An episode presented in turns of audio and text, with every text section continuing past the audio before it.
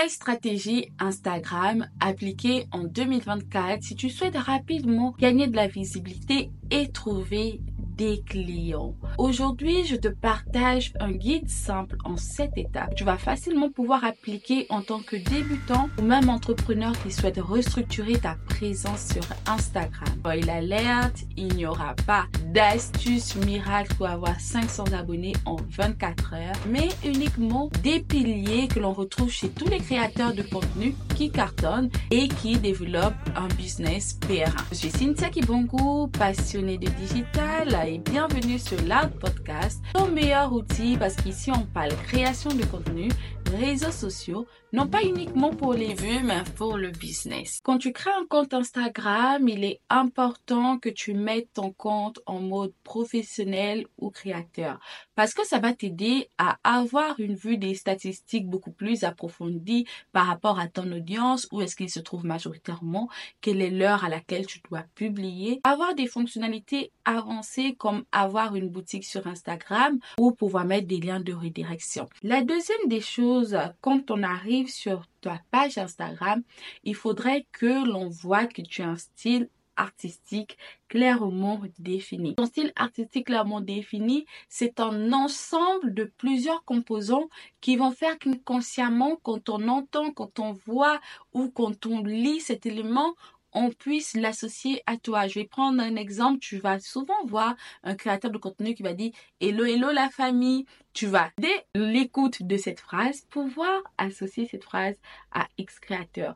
Ou si tu un autre créateur qui prend des photos souvent sur fond bleu, inconsciemment, quand tu vas scroller dans le fil, tu vas voir une photo sur fond bleu et directement, ça va faire le rapprochement avec un créateur. Il y a des moments de plagiat il y a dans les commentaires des personnes qui viennent dire pourquoi tu as copié X, ça c'est X qui dit ça c'est X. Si le créateur n'a pas déposé un brevet pour cet élément, mais parce qu'il a l'habitude d'utiliser cet élément à répétition, sa communauté l'identifie clairement comme étant la personne à qui appartenant ces éléments. Donc, sur ton compte Instagram, ça va facilement être analysable, identifiable par ta palette de couleurs. Ta palette de couleurs, si les tonalités souvent sur lesquelles, avec lesquelles tu vas mettre tes sous-titres, les couleurs de tes fenêtres, les fenêtres, les highlights, c'est les petits ronds qui sont en dessous de la bio Instagram. La bio Instagram, c'est le texte. Donc, il y a la photo, la bio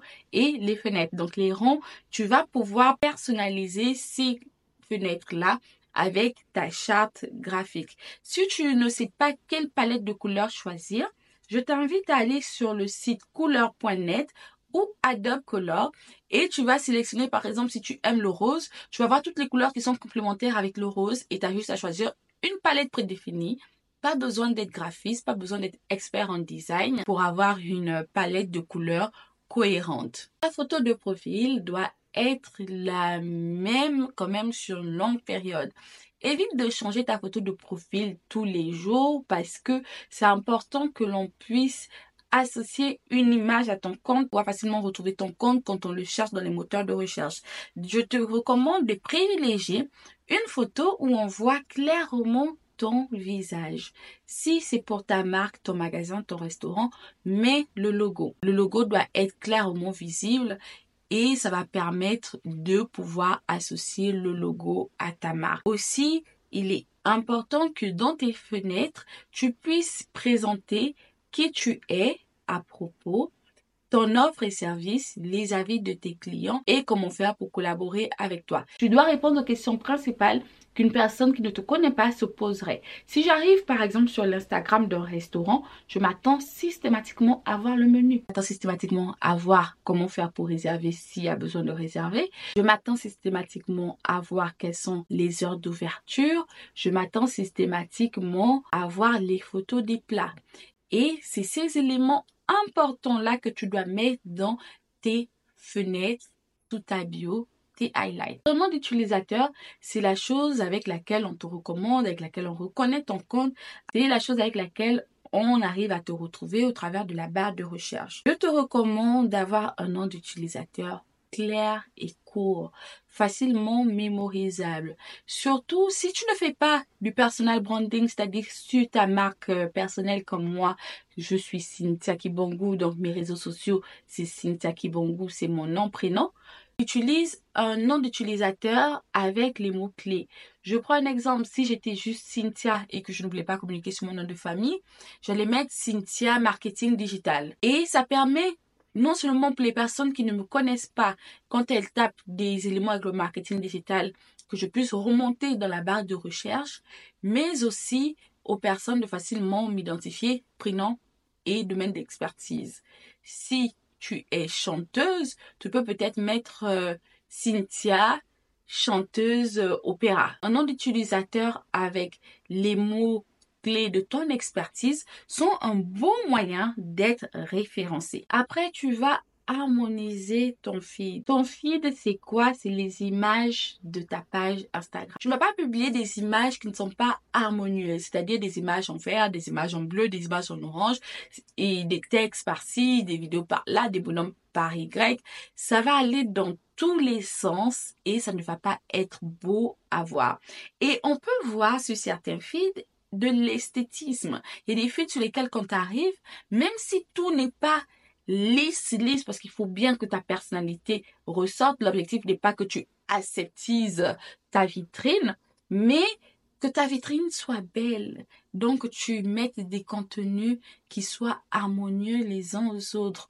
Et pour harmoniser son feed, on a plusieurs types de feed. Tu as une vue en damier, tu as une vue en verticale, tu as une vue en horizontale. En général, ce sont les trois modèles de feed qui sont les plus répandus. Par exemple, en couleur, ça va donner noir, blanc, noir. Ça va être le fait d'alterner les couleurs ou le format. Mais comment le faire, toi, de manière simple si tu débutes, je te recommande d'aller sur des outils comme Preview ou Planoly où tu vas pouvoir publier sur ces applications-là les contenus que tu veux publier sur Instagram, après les réagencer et aussi, ça va te permettre de voir est-ce que telle photo donne bien avec celle-là?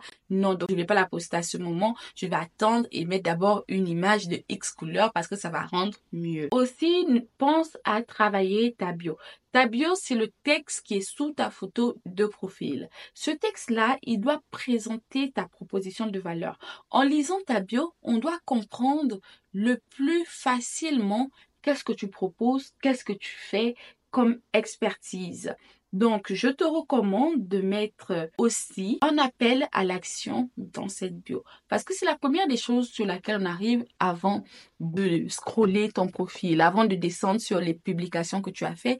C'est la première des choses que l'on regarde. Donc, sur ta bio, tu vas mettre ta proposition de valeur. Tu vas mettre rapidement, je prends un exemple, expert marketing digital. Je partage des astuces qui aident les entrepreneurs à atteindre un chiffre d'affaires de 100 000 dollars cliquez sur le lien pour prendre rendez-vous.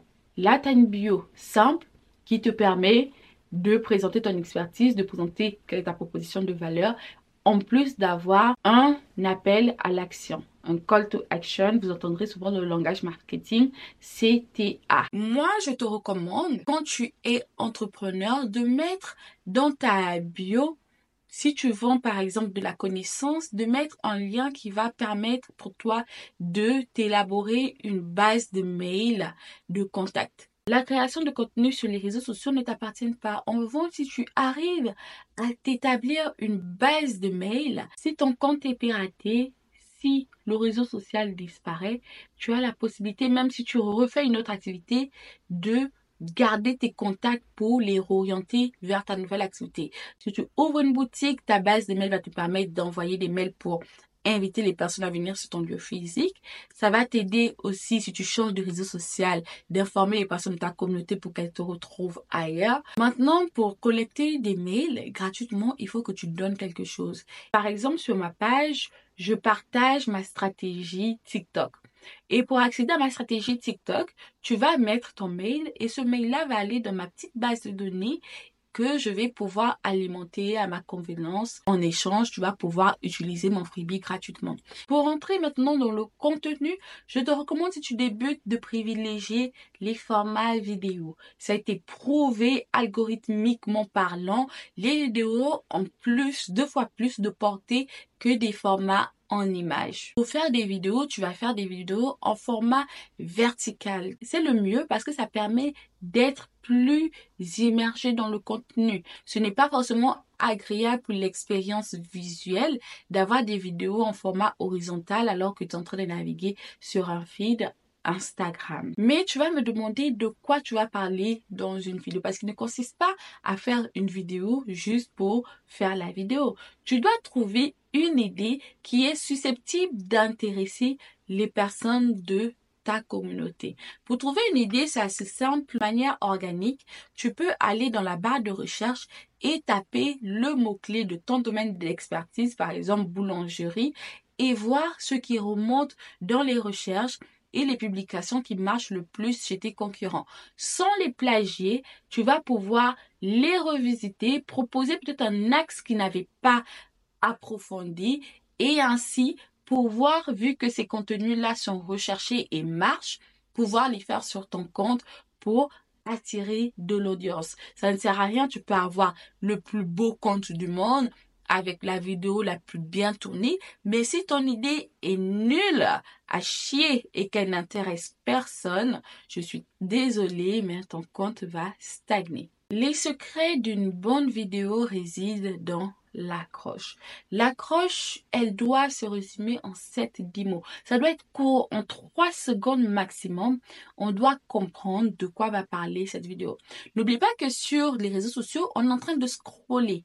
Et à chaque fois, on scrolle, on scrolle, on scrolle. Et dès qu'un contenu saisit notre attention, on le consomme jusqu'au bout. C'est pour cela que tu dois toujours travailler ton accroche. Par exemple, top 3 des sites pour gagner de l'argent en ligne. Si je cherchais à me lancer sur Instagram en 2024 en ayant zéro base, j'investirais au maximum dans deux compétences clés. Tourner des vidéos et faire le montage rapidement. L'objectif de cela est que sans pour autant devenir vidéaste, tu puisses proposer du contenu qui est agréable à voir dans un temps assez court. Une fréquence de publication minimum est de 3 posts par semaine. En publiant en moyenne, en publiant au minimum 3 posts par semaine, ça va permettre par rapport à la concurrence de pouvoir être continuellement dans le fil d'actualité de tes followers et de te faire connaître au début si tu fais à peine ton compte Instagram. En un mois de contenu, je te recommande de faire 70% de reel, 20% de carrousel et 10% d'images. Si tu dois publier 10 posts dans le mois, fais cette vidéo de carrousel et une photo. Aussi, en interagissant le plus souvent via tes stories de manière humaine. Ton contenu n'est pas obligé d'être très lisse parce que derrière aussi, on s'attache à une histoire, on s'attache à un storytelling, on s'attache à une personnalité. N'hésite pas à interagir avec ta communauté au travers des stories. Ton compte est créé, il a un rendu professionnel, tes contenus sont agréables à consommer parce qu'ils proposent de la valeur. Maintenant, tu vas mettre en place un moyen de monétiser cela le plus rapidement. Pas besoin d'avoir un million de followers. Même avec 1000 followers, tu peux gagner de l'argent de tes réseaux sociaux. Premièrement, par la mise en place d'une offre de formation. Si tu as une expertise en boulangerie, si tu as une expertise en cuisine, si tu as une expertise en pâtisserie, tu peux mettre, si tu le souhaites, une formation sur comment cuisiner des repas faciles. Tu peux mettre en place un produit digital, par exemple, 5 recettes faciles à faire pour la Saint-Valentin et vendre ce produit-là pour 5 euros ou 100 francs. Si tu as des produits physiques, tu peux par le travers de ton contenu, rediriger les personnes vers ta marque de prêt-à-porter, de cosmétiques, etc. Cette semaine en application, je t'invite à créer ton Instagram en travaillant les éléments de forme qu'on a énoncés au début de l'épisode et progressivement commencer à t'exercer dans la création de contenu. Commence à créer dès aujourd'hui, tu t'amélioreras avec le temps.